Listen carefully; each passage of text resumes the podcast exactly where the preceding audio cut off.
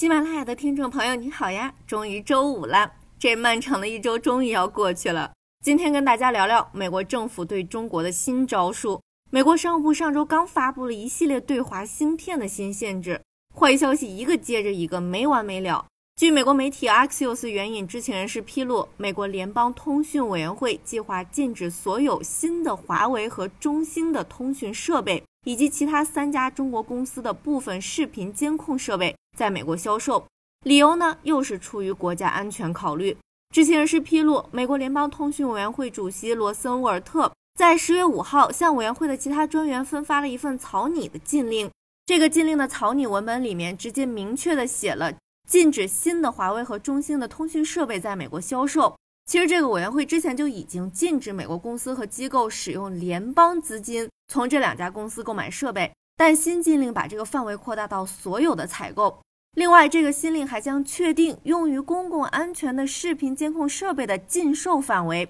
消息人士就透露，禁令将会影响中国海能达通信股份有限公司、海康威视和大华技术股份有限公司这三家公司生产的监控设备。海康威视在一份声明里说，海康威视对美国没有任何的安全威胁，认为海康威视会受到新禁令的影响，没有任何的技术或者法律依据。这项禁令现在还没有出台，还需要委员会投票，但是大概率会被通过。美国国会参议院民主党籍的情报委员会主席华纳已经发了个声明，给这个禁令点赞。平时干活拖拖拉拉，刷存在感第一名。但是这个禁令不具有追溯力，也就是说，这些公司可以继续销售委员会先前批准的产品。然而，未来需要委员会批准的新型号或者设备将会被禁止销售。那为什么选这个时间点发布禁令呢？其实也不是很突然。美国总统拜登在二零二一年十一月十一号签署了一个安全设备法，这项法律要求美国联邦通讯委员会禁止对美国国家安全构成不可接受风险的公司在美国销售设备，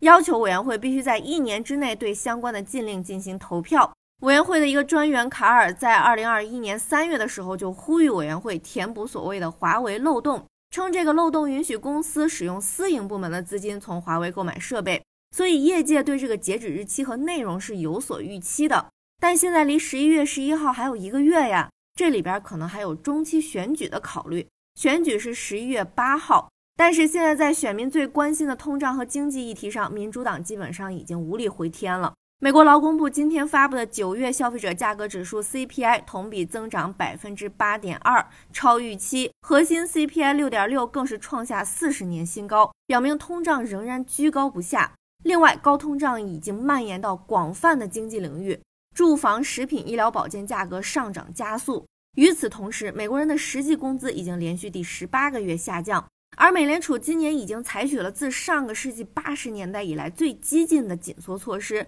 但不仅通胀没有见顶，而且劳动力市场和消费者需求仍然保持弹性。九月美国失业率降至百分之三点五，是半个世纪以来的最低水平。企业继续提高工资以吸引和留住员工，所以市场普遍预计，强劲的九月非农就业数据和 CPI 通胀报告之后，美联储大概率在十一月的议息会议上会再次暴力加息七十五个基点。甚至在十二月继续暴力加息。智商所美联储观察工具显示，市场现在已经完全消除了美联储十一月只加息五十个基点的预期，加息七十五个基点的概率是百分之九十五点八，加息一百个基点的概率是百分之四点二。那如果美联储继续暴力加息的话，又进一步推高了经济衰退的风险，股市波动，股市继续大幅波动，而且这个情况在中期选举前可能也不会有什么改善，不恶化都不错了。所以，民主党现在只能在别的地方使劲儿。其实，美国选民在选举的时候不怎么关心外交议题，更关心自己的钱包、福利这些切身利益。